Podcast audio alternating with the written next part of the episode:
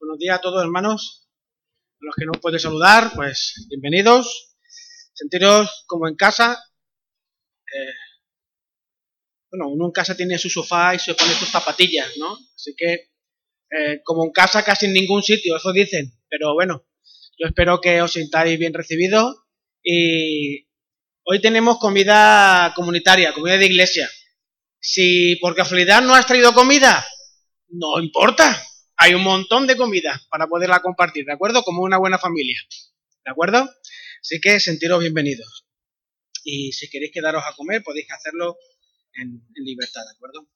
Así que vamos, gustaría orar para dar comienzo a la predicación y luego que me, que me acompañéis. Señor, queremos, queremos darte gracias, quiero darte gracias, Señor, por permitirnos estar juntos en esta mañana. Gracias por los hermanos y los amigos que nos visitan. Te ruego, Señor, que tú en esta mañana sigas moviéndote, Señor, con, libertad, porque, Señor, deseamos que este sea, este, en este momento sea el lugar en el que tu Espíritu Santo, Señor, nos, nos hable y nos transforme, Señor. Porque cuando tú estás en medio de tu pueblo, cuando tu pueblo te adora, Señor, las cosas cambian, los corazones son tocados y tu Espíritu Santo, Señor, busca glorificarte, Jesús. Así que te rogamos en esta mañana que tanto todo lo que está sucediendo en esta mañana, pues te glorifique, la predicación sea, Señor, una predicación directamente tuya, Señor, y que tú puedas, Señor, glorificarte. Necesitamos escuchar tu voz, Señor. En tu nombre, amén. Hay un texto en 2 de Corintios, capítulo 4, versículo 7, que dice, pero tenemos un tesoro en vasos de barro, para que la excelencia del poder sea de Dios y no de nosotros. Este texto siempre nos recuerda, cada vez que lo, que lo podemos leer o que lo podemos, eh, o pasamos por él cuando hacemos nuestra lectura devocional, pues siempre nos recuerda nuestra fragilidad y que también nuestro origen, que estamos formados por la propia mano de Dios de, los elementos que hay en el universo, la arena, el barro, el agua y aquello que nos da vida que es el soplo, el soplo del Señor. En la Biblia podemos encontrar ilustraciones que nos hablan del barro y del alfarero, donde el barro es coprotagonista. ¿Podéis recordar alguna? Como ya hemos mencionado, cuando el Señor nos creó, ¿verdad? Jeremías recibió una visión en casa del alfarero acerca del pueblo de Israel. El hombre es considerado el barro en las manos del alfarero. Son distintas cuestiones que nos hablan sobre la acción del hombre, la condición del hombre y cómo nos relacionamos con nuestro Creador. El hombre, como barro frágil, tiene buenas condiciones para ser moldeable. Normalmente es creado para una función. El, alfarero eh, utiliza el barro que no tiene forma ninguna y utiliza las cualidades del barro para crear algo y ese algo tiene una función concreta. A veces es simplemente un elemento decorativo y otras veces pues tiene pues cucharas, platos, vasijas, lámparas. Eh, yo he visto bueno, mil cosas, ¿no? En las tiendas estas muchas veces que se ve en Jaén o en otros lugares en el que se hacen muchas cosas de barro muy bien pintaditas, ¿verdad? Dios como el alfarero, como el, eh, el soberano, el creador, este ser omnipotente, puede hacer con el barro lo que quiera, lo que le plazca. Puede hacer grandes, puede hacer grandes obras de arte. Pero no, no quiero hablar concretamente del barro y de las condiciones óptimas para ser moldeado, sino como leíamos al principio, de un tesoro que nosotros, como piezas de barro creadas por el Señor, tenemos en nuestro interior. Y es el, es el texto eh, eh, que se ha leído esta mañana, que hemos leído esta mañana, el de Lucas 4, 16 al, 22. Así que vamos a ir otra vez a Lucas 4, 16 al 22 y lo vamos a, recordar. ¿De acuerdo? Lo voy a leer en una versión diferente, así que no es la Reina Valera, la Reina Valera es la nueva versión internacional, así que si veis algún elemento distinto, no importa, el, mensaje, el mensaje central es el mismo. Fue a Nazaret, está hablando de Jesús, lógicamente, donde se había criado, y un sábado entró en la sinagoga, como era de costumbre. Se levantó para hacer la lectura y le entregaron el libro del profeta Isaías. Al desenrollarlo encontró el lugar donde está escrito, El Espíritu del Señor está sobre mí, por cuanto me ha ungido para anunciar buenas nuevas a los pobres, me ha enviado a proclamar libertad a los cautivos y dar vista a los ciegos, a poner en libertad a los oprimidos, a pregonar el año del favor del Señor. Luego enrolló el libro, se lo devolvió al ayudante y se sentó. Todos los que estaban en la sinagoga lo miraban detenidamente. Y él comenzó a, a hablarles, hoy se ha cumplido esta escritura en vuestra presencia. Todos dieron su aprobación, impresionados por las hermosas palabras que salían de su boca. ¿No es este el hijo de José? Se preguntaban, este, e, e, el carpintero que conocemos de toda la vida. Este texto está justo después de cuando, como bien dice el texto, el Espíritu lo guió al desierto, guió al Señor Jesús al desierto. Justo después de estar en el desierto y ser tentado, sucede esto en su tierra, en su pueblo. En su recorrido estaba la, visita a Nazaret, donde creció. Y como tenía por costumbre, me gusta esto, que Jesús tenía por costumbre ir a la iglesia, ir a la sinagoga, perdón. Como buen judío, Jesús el sábado iba a la sinagoga. El pueblo eh, acostumbraba congregarse en la sinagoga para oír la palabra del Señor, honrar a Dios y Jesús así lo hizo, como tenía por costumbre. Era normal en aquel momento, o común, que en la sinagoga se leyera un texto y se compartiera algo, se comentara algo pues con el resto de las personas que estaban allí congregadas. Y en esta ocasión pues invitaron a Jesús, porque era costumbre, seguramente no era la primera vez que lo hacía, para que leyera una, porción del texto. Por la frase que dice, se le dio el libro del profeta Isaías, en el, versículo 4, en el capítulo 4, versículo 17, se puede deducir que la selección de la lectura no era una decisión del que iba a leer, del lector. Sin embargo, parece que dentro del libro sí que el lector podía elegir libremente. Y habiendo abierto el libro, buscando, da la sensación, buscando, halló el lugar donde estaba escrito, ¿verdad? El Espíritu del Señor está sobre mí. Leyó la sección de Isaías, del, de Isaías del capítulo 61, versículos 1 y 2, y luego del capítulo 58, versículo 1. Un texto profético que habla de un tiempo que hoy ya sabemos que se ha cumplido en la persona de Jesús, pero para aquellas personas en aquel momento era toda una revolución. Los judíos anhelaban el cumplimiento y esperaban un Mesías que les liberase de la opresión que recibían de tantos siglos, de tantos pueblos que habían pasado por encima de ellos y los tenían ahí oprimidos, sacándole los ojos, sacándole los dineros, ahí apretados con el agua siempre hasta el cuello. Y la gente de la sinagoga sabían que Jesús era el hijo de José y María. Un hombre que habían visto crecer desde pequeño y que en ese día, en ese momento, parece que se estaba, estaba sucediendo una especie de apocalipsis, ¿no? Una revelación, algo estaba sucediendo especial ese día. Pero no como ellos pensaban que quizás debía suceder. Jesús, con los versículos 18 y 19, declara ante todos sus vecinos quién es Él. El Espíritu del Señor está sobre mí, por cuanto me ha ungido. ¿Os imagináis eso? no sé, es que no sé en quién me puedo imaginar en este momento, pero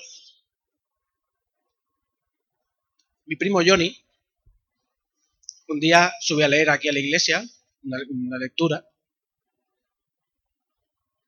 se pone aquí, me pega un empujón y dice, hoy se está cumpliendo, eso que dice la Biblia se está cumpliendo hoy aquí.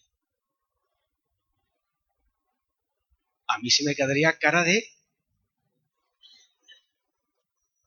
Anda ya, Johnny, que te conozco de toda la vida, hombre. Además, yo, que tú eres hijo de mi tío, yo dormí contigo. El Espíritu del Señor está sobre mí, por cuanto me ha ungido. Jesús de Nazaret es el escogido, el Cristo quien iba a llevar a cabo todos los propósitos de Dios aquí en la tierra.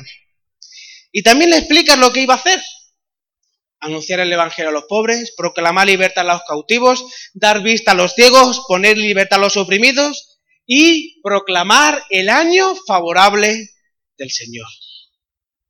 Pero ¿qué implican estas palabras de Jesús para aquellos, aquellas personas y para nosotros hoy? Cuando eh, el Señor dice, escucho muy fuerte, ¿Está bien así? Sí, vale. Cuando el Señor dice que ha venido a anunciar el Evangelio, a dar las nuevas, a dar las buenas nuevas a los pobres, se está refiriendo mucho más, simple, mucho más allá de simplemente personas que no tienen dinero y no tienen bienes materiales. Los pobres a los que se refiere son las personas abatidas, son aquellos afligidos por las dificultades de la vida, pobres a causa de las circunstancias adversas y pobres en espíritu. Mateo 11, versículo 5 lo deja mucho más claro. Una persona pobre es aquella que en vida, estando aquí, es una persona que la muerte la, la lleva dentro. Y no estoy hablando que tenga una enfermedad, sino que no tiene esperanza. No vive, no vive su vida sabiendo que las cosas no es que pueden ir mejor, es que las cosas ya son mejor no tiene esperanza, no tiene ánimo, vive sin ánimo, se siente sin valor, se siente despreciado. Aunque también es cierto que te puede tener otro tipo de connotación. El pobre puede ser una persona humilde y dependiente de Dios, pero como consecuencia de todo lo anterior. Sin embargo, durante todo el Evangelio podemos ver cómo Jesús se acerca a este tipo de personas consideradas excluidas por la sociedad en aquel momento y en este también, y les anuncia que ellas son personas con mucho valor para Dios. Las ama, les da cariño, las abraza y acepta tal y como son, pero no quiere dejarlas tal y como están. Y les ofrece un estilo de vida y los integra dentro de una sociedad, una sociedad elitista y excluyente en aquel momento. Yo recuerdo eh, mucho cuando en la, en la época de la crisis económica, cuando estábamos, bueno, se supone que estamos saliendo, se supone, y yo recuerdo cómo muchas veces en el telediario, en otros lugares, se hablaba de, la de cómo la ausencia de trabajo provocaba que las familias quedasen realmente excluidas. No solo en el ámbito económico, sino incluso en el ámbito educacional. Porque el, la falta de recursos termina agriando a las personas. Termina produciendo una dureza en el corazón que las incluso se autoexcluyen ellas mismas.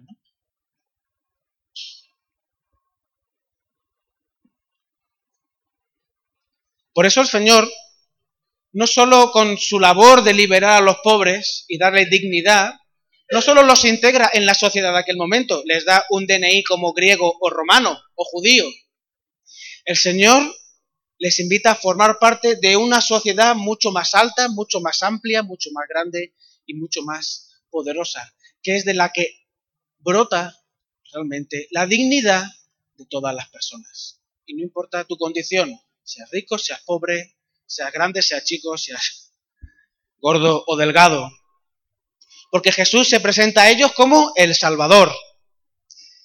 En segundo lugar, Jesús, cuando lee, es el que pregona la libertad a los cautivos. Los cautivos no son solo aquellas personas presas por sus delitos. Este texto en el libro de Isaías se está refiriendo a personas, cuando lo leemos en el texto de Isaías y en su contexto, vemos que se está refiriendo a las personas que fueron cautivas y llevadas a Babilonia. El pueblo de Dios fue llevado al exilio por causa de su desobediencia. El Señor se lo, repitió, se lo dijo un montón de veces. Pero eh, su pueblo, lo digo en la mayor dimensión posible, no solamente en el concepto étnico del pueblo de Israel, sino en su mayor concepto, el pueblo de Dios suele ser un pueblo muy rígido, muy duro, que le cuesta hacer las cosas como Dios quiere. Y Dios usó en aquel momento a un pueblo para recordarles que Él es el soberano y que ellos no estaban haciendo bien las cosas. El enemigo nos saca fuera del lugar donde tendríamos que estar. Nos aleja del propósito por el cual hemos nacido. Busca la manera de guiarnos a una vida alejada del reino de Dios, de nuestra propia ciudadanía nos quiere sacar de la tierra prometida. Cuando una persona permite que el pecado habite en su vida, se somete a ese pecado y está atado, está esclavo. Por ejemplo, cuando una persona toma drogas, se emborracha, usa la pornografía, son cosas que la alejan del Señor y destruyen la vida. Pero muchas veces no hace falta que sean pecados tan vistosos al no reconocer a Cristo como Hijo de Dios, tu vida sigue siendo cautiva del pecado. El no reconocer a Jesús como Señor es no dar, es no dar el valor al sacrificio de Jesús. Es vivir en la gracia barata y no en la gracia cara. Porque es ciertamente nosotros recibimos el regalo de la gracia, pero ese regalo costó la, vida del Hijo de Dios. No es algo barato. Jesús ha venido a pregonar la libertad del pecado a todos aquellos que quieren ser libres. Gálatas 4, versículo 3, la segunda parte, dice, así, que, así también nosotros, cuando éramos niños, estábamos en esclavitud bajo los rudimentos del mundo. Pero cuando vino el cumplimiento del tiempo, Dios envió a su Hijo, nacido de mujer y nacido bajo la ley, para redimir a los que estaban bajo la ley, a fin de que recibiéramos la adopción de hijos. Y por cuanto sois hijos, Dios envió a vuestros corazones el espíritu de su Hijo, el cual clama, Abba Padre. Ese Abba Padre es las palabras que Jesús le decía tanto a su, Padre Celestial como a José. En arameo era la forma más íntima y más cariñosa en la que un niño se podía relacionar con su papá. Así podemos relacionarnos nosotros con Papá Dios, Abba Padre. Así que ya no eres esclavo, sino hijo. Y si hijo también heredero de Dios por medio de Cristo. Ya no somos solamente esclavos, ya somos considerados hijos y herederos por causa de Jesús. Cuando Jesús cita que dará vista a los ciegos, podemos entender que es una sanidad física, como podemos ver en algunos, eh, en los evangelios, ¿no? Que Jesús, pues, da, sana al ciego Bartimeo, eh, a, un, ciego en Bethsaida, pero no tendría mucho sentido centrarse solo en la sanidad, de, la sanidad física de los ciegos, porque Jesús, como dice en el capítulo 2 de Marcos, no vino solo a sanar, vino a predicar. Podemos leer en la Biblia personas que recibieron, la, recibieron vista por causa de una dolencia física, pero también hay una realidad espiritual que hace cegar a las personas. Se dice que el hombre y la mujer se encuentran en la oscuridad desde la caída en el Edén. La oscuridad es símbolo del pecado. En la oscuridad no se ve nada y por eso se dice que uno está ciego. Ayer, con la luz apagada, me di en el dedo chico del pie derecho ¿No os habéis dado vosotros? Y duele más que el de gordo. Me revolcaba en la cama, ay, ay, ay, pero un dolor. Y mira que es herdeo, chicos. La luz apagada, uno medio dormido, lógicamente, iba ciego, porque en la oscuridad nos ciega. El hombre y la mujer, después de la caída del Edén, prefirieron la oscuridad a la luz. Juan 3 lo dice muy bien, y esta es la condenación. La luz vino al mundo, pero los hombres amaron más las tinieblas que la luz. Por eso, porque sus obras eran malas. Pues todo aquel que hace lo malo detesta la luz y no viene a la luz para que sus obras no sean puestas al descubierto. Pero el que practica la verdad viene a la luz para que se ponga de manifiesto que sus obras son hechas en Dios. La oscuridad también simboliza la ausencia del conocimiento de Dios. Cuando andamos por la oscuridad es difícil pues, reconocer los objetos, caminar, orientarse. La luz, en cambio, permite ver las cosas. La luz permite mm, que se vea realmente como eres. De hecho, cuando uno va al espejo a peinarse, o necesita buena luz para... yo recuerdo cuando me fui a casar, y creo que fue la única vez que me he maquillado, bueno, me he maquillado en obra de teatro, pero bueno, para estar guapo, me maquillé para estar guapo. Una luz ahí, yo así, la chiquilla ahí pintándome, claro, para que se me quiten la, para que aquellas imperfecciones no se vean así me ponía una cosa para rellenar, ¿no? me acuerdo el que era. Y unos polvos y no sé qué. Porque la luz permite ver las cosas. Al encender una antorcha o una lámpara, parece que la oscuridad huye, ¿verdad? Incluso un cerillo, la luz del móvil, cuando está buscando las llaves del coche. Cualquier cosa que emite luz hace que la oscuridad se vaya. Por eso decimos que el Señor es nuestra luz, Salmo 27, primera de Juan. Porque vino a traernos conocimiento, porque nos guía en medio de la oscuridad y nosotros, como hijos suyos, somos hijos de luz. Efesios 5.8. Tú, tú encenderás mi lámpara, Señor, mi Dios, alumbrarás mis tinieblas, Salmo 18. Porque Dios que mandó que las tinieblas, porque Dios que mandó que de las tinieblas resplandeciese la luz, es el que resplandeció en nuestros corazones para iluminación del conocimiento de la gloria de Dios en la paz de Jesucristo. Segunda de Corintios 4:6. Hay dos opciones que podemos hacer, o seguir ciegos o andar en la luz, es que no se puede andar en los grises, porque siempre te harás daño y nunca te enterarás bien dónde estás. Antes que viniera Jesús estábamos perdidos, perdidos y ciegos, porque en su venida la cosa cambió, porque Él es la luz que nos ilumina. Y no podemos tener la luz y seguir siendo ciegos. Su palabra es la luz que nos guía, es la luz que nos quita de nosotros la oscuridad y el pecado. Romanos capítulo 6 es un... Todo Romanos es, un, es un libro espectacular. Pero Romanos capítulo 6 insiste en esto. Si estamos, somos hijos de Dios, tenemos la luz dentro de nosotros y hemos sido transformados por medio de la renovación de nuestra mente, porque Cristo está en nosotros, ¿cómo es posible que sigamos aún viviendo como vivíamos antes? Juan lo dice en primera de Juan de esta manera. Este es el mensaje que hemos oído de él y os anunciamos. Dios es luz y no hay ninguna tinieblas en él. Si decimos que tenemos comunión con él y andamos en tinieblas, mentimos y no practicamos la verdad. Pero si andamos en luz, como él está en luz, tenemos comunión unos con otros y la sangre de Jesucristo, su Hijo, nos limpia de todo pecado. En cambio, si decimos que no tenemos pecado, nos engañamos nosotros mismos y la verdad no está en nosotros.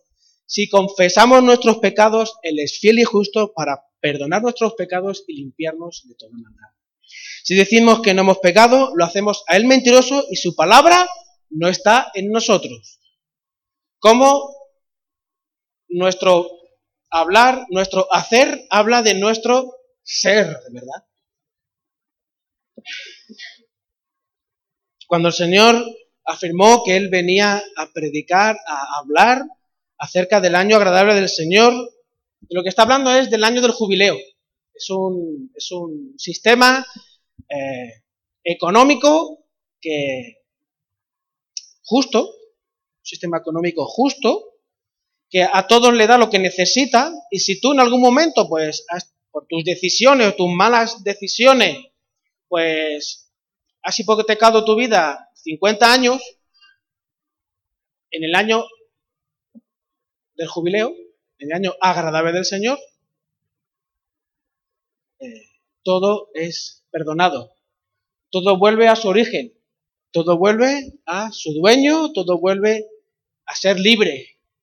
Cada persona vuelve a tomar su dignidad. Durante ese año, pues no se trabajaba el campo. Aquellos que habían perdido sus, tierras, las recuperaban. Quien había sido hecho esclavo era liberado y quien tenía deudas le eran perdonadas. Era un año en el que se procuraba eh, el bien para todos. El año del, jubileo supone una segunda oportunidad. Ninguna situación de injusticia o de mala gestión o de deuda iba a ser para siempre. Sé que en algunos países, por ejemplo, creo que por Japón, me parece a mí, si no recuerdo mal, eh, se están dando hipotecas a 60 años, 75 años. Entonces, tú te hipotecas y también hipotecas a tus hijos. Y, pues, y a lo mejor hasta tus nietos, porque no se sabe qué puede pasar. En el año del jubileo, eso se acababa. Eso se terminaba. No, no, no, no había una injusticia superior a tu generación. Tú te equivocabas, no vivías, pero tus hijos son inocentes, como dice un texto de Jeremías. Por la dentera del padre no van a tener culpa los hijos. Cada uno va a ser eh, responsable de sus propios actos. Estoy parafraseando. El Señor vino para establecer eso, para dar oportunidades a todos para pertenecer al pueblo de Dios. Hasta aquel entonces se entendía que para ser eh, solo el pueblo era salvo, solo el pueblo de Dios, solo, pueblo, solo para ser israelita. Pero Jesús vino para darnos una oportunidad a cada uno de nosotros, para restaurar la vida de muchos quebrantados y dolidos, y de ofrecer una restauración a todos aquellos que sus malas decisiones les habían llevado por un mal, por un mal camino. En este texto, es este texto es conocido como el sermón programático de Jesús, porque resume todo lo que Jesús iba a hacer aquí en la tierra. Era la misión de Jesús. Pero la misión de Jesús es también nuestra misión. Fíjate cómo lo dice Juan 17, 18, las palabras de Jesús que, recoge Juan. Dice, dice el Señor, como tú me enviaste al mundo, así yo los envío al mundo. Dios envió al Hijo para anunciar el Evangelio a los pobres, proclamar libertad a los cautivos, dar vista a los ciegos, poner en libertad a los oprimidos y proclamar el año agradable del Señor. Y de la misma manera que el Padre envió al Hijo, el Hijo nos envía es impresionante. Si volvemos al barro con el, con el que comenzamos, el tesoro que está dentro del barro es predicar a Jesús, predicar lo que él hizo y cómo lo hizo. La misión de Jesús tiene un alcance universal, el anuncio del Evangelio a los pobres cruza todo tipo de fronteras. Porque en Cristo no hay esclavo ni libre, ni rico ni pobre, ni mujer ni hombre, ni niño ni viejo. Todos somos hijos. La buena nueva es de liberación que alcanzan a todas las personas y pueblos tienen un doble efecto. Por un lado, buscan transformar y, y liberar integralmente la vida de todos los seres humanos, pero por otro lado, esa libertad, esa forma en la que Jesús nos libera, pone en cuestión las estructuras sociales en las que realmente el ser humano no puede ser libre. Estructuras sociales, políticas y económicas, como los prejuicios religiosos y culturales. El amor especial de Dios por los pobres materiales y espirituales es un tema que surge una y otra vez, y no en el Nuevo Testamento, a lo largo de toda la Biblia.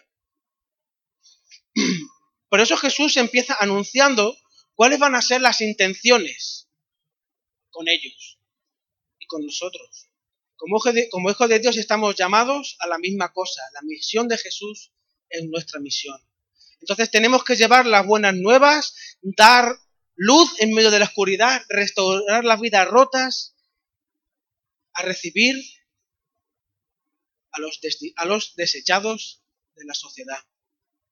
De hecho, si tú no te sientes un desechado de la sociedad, nunca podrás experimentar la verdadera libertad que te da el Evangelio. Y nosotros, la iglesia Tarsis, no hemos sido llamados a la indiferencia o al conformismo.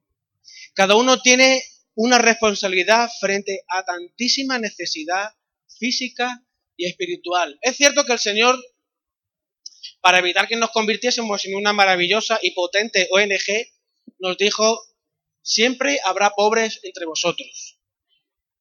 Ciertamente. Está hablando del contexto, es el momento en el que eh, a ver quién iba a entregarle dinero a personas que estaban en situación de pobreza. Sin embargo, no podemos perder de vista que la iglesia está llamada a recibir a los pobres. Aquellos que otros no recibirían, aquellos que otros no meterían en sus casas, a otros que eh, puede ser que no traigan, no tengan muy buena higiene, incluso aquellos que son más pesados que qué, piden más que la hermanita de la hermanita de la caridad, la hermanita de la cruz, como en Francia. Gracias, Manolo. El Evangelio no cesa de indicarnos el de llamado a ser cada vez más como Jesús. Y a Jesús, para insultarle, le decían, eres un fiestero, eres un amigo de publicano, eres un, eres un traidor, amigo de publicano, eres un traidor. Y, y te encanta ir con los pecadores, anunciando el Evangelio del Reino de Dios por ciudades y aldeas. Así era el Señor.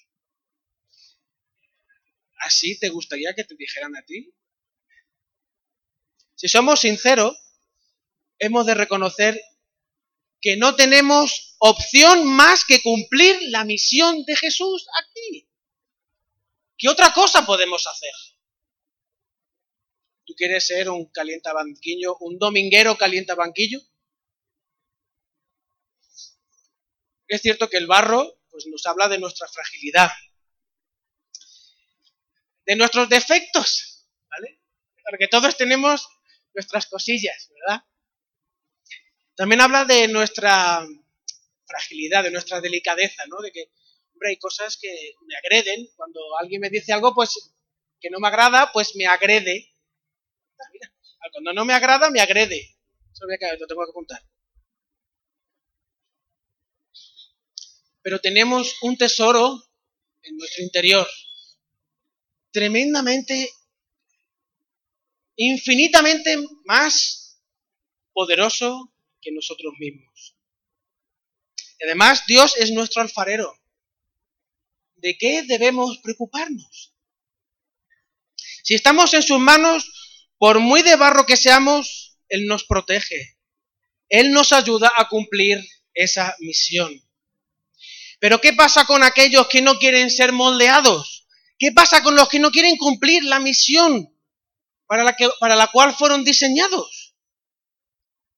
Pues, cuando el barro se aleja de, la humedad, cuando el barro deja de estar cerca del alfarero para que lo humedezca, eh, y las manos del Señor pues te acaricien y te abracen, tú percibas su amor a través de sus manos, el barro se endurece. El barro deja de ser moldeable, el barro se desquebraja y el barro termina rompiéndose. El barro termina rompiéndose. La vasija o el vaso sirve únicamente para almacenar polvo o a veces el alfarero lo rompe. Al inicio de su vida pública Jesús, Jesús hizo suya la agenda del, del siervo del Señor, expresada en las, en las palabras del profeta Isaías. Y así definió su ministerio como servicio a los pobres, enfermos y oprimidos. Y nosotros, ¿y tú? ¿Cómo definirías tu vida? ¿Tu vida se definiría... ¿Tú definirías tu vida así? Porque si somos... Eh, iba a decir realista, no es la palabra, pero si escuchamos nuestras palabras eh, y pensamos, eh, mi padre, ¿no? Mi padre que, mi padre que era, mi padre era camionero. ¿Por qué? Porque conducía un camión, era transportista. Y Ingrid es profe, porque, y David y otros, ¿no? Porque practican el maravilloso arte de educar, ¿no? De enseñar a los niños. eh, Moy, está por, bueno, estaba por allí, bueno, no sé si está por allí. Ah, míralo. Él es carpintero, porque también eh, trabaja la madera, practica el trabajo en la madera. Y podemos, o sea, eso que hacemos nos define. ¿Cómo te defines tú? ¿Cómo te defines tú? Porque si pensamos que somos cristianos, es porque el cristiano practica Cristo. ¿No? Sería más o menos la definición. ¿Practicamos a Cristo? Eh, cuando eh, nos juntamos con pecadores y con publicanos, realmente para llevarles el Evangelio para que no se nos note que somos cristianos. Por eso en esta mañana, hermanos, cuando, cuando vamos a, tomar la Santa Cena,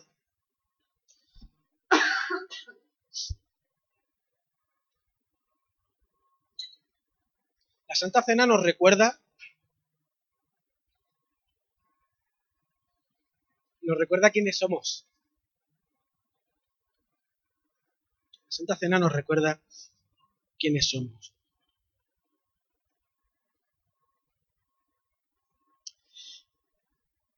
Cada vez que coméis este pan y bebéis de esta copa, proclamáis la muerte del Señor hasta que Él venga. Somos los altavoces, somos... Eso lo vamos a ver próximamente si, si, lo consigo. Estoy dándole vueltas a hacer una, una serie de predicaciones sobre el profeta Habacuc. Y el profeta, por definición, es aquel que habla por boca de otro. O sea, sé, eh, el altavoz sería el profeta y yo sería Dios. Ese está hablando por mí. Reproduce lo que yo digo. Cada vez que coméis este pan y bebéis de esta, boca, de esta copa, proclamáis la muerte del Señor hasta que Él venga. ¿Tú te sientes profeta? O hermanos, hoy el Señor nos recuerda que somos profetas, somos sacerdotes y que ser cristiano, practicar a Cristo es lo que nos define. Así que vamos a, tomar la Santa Cena. Mm,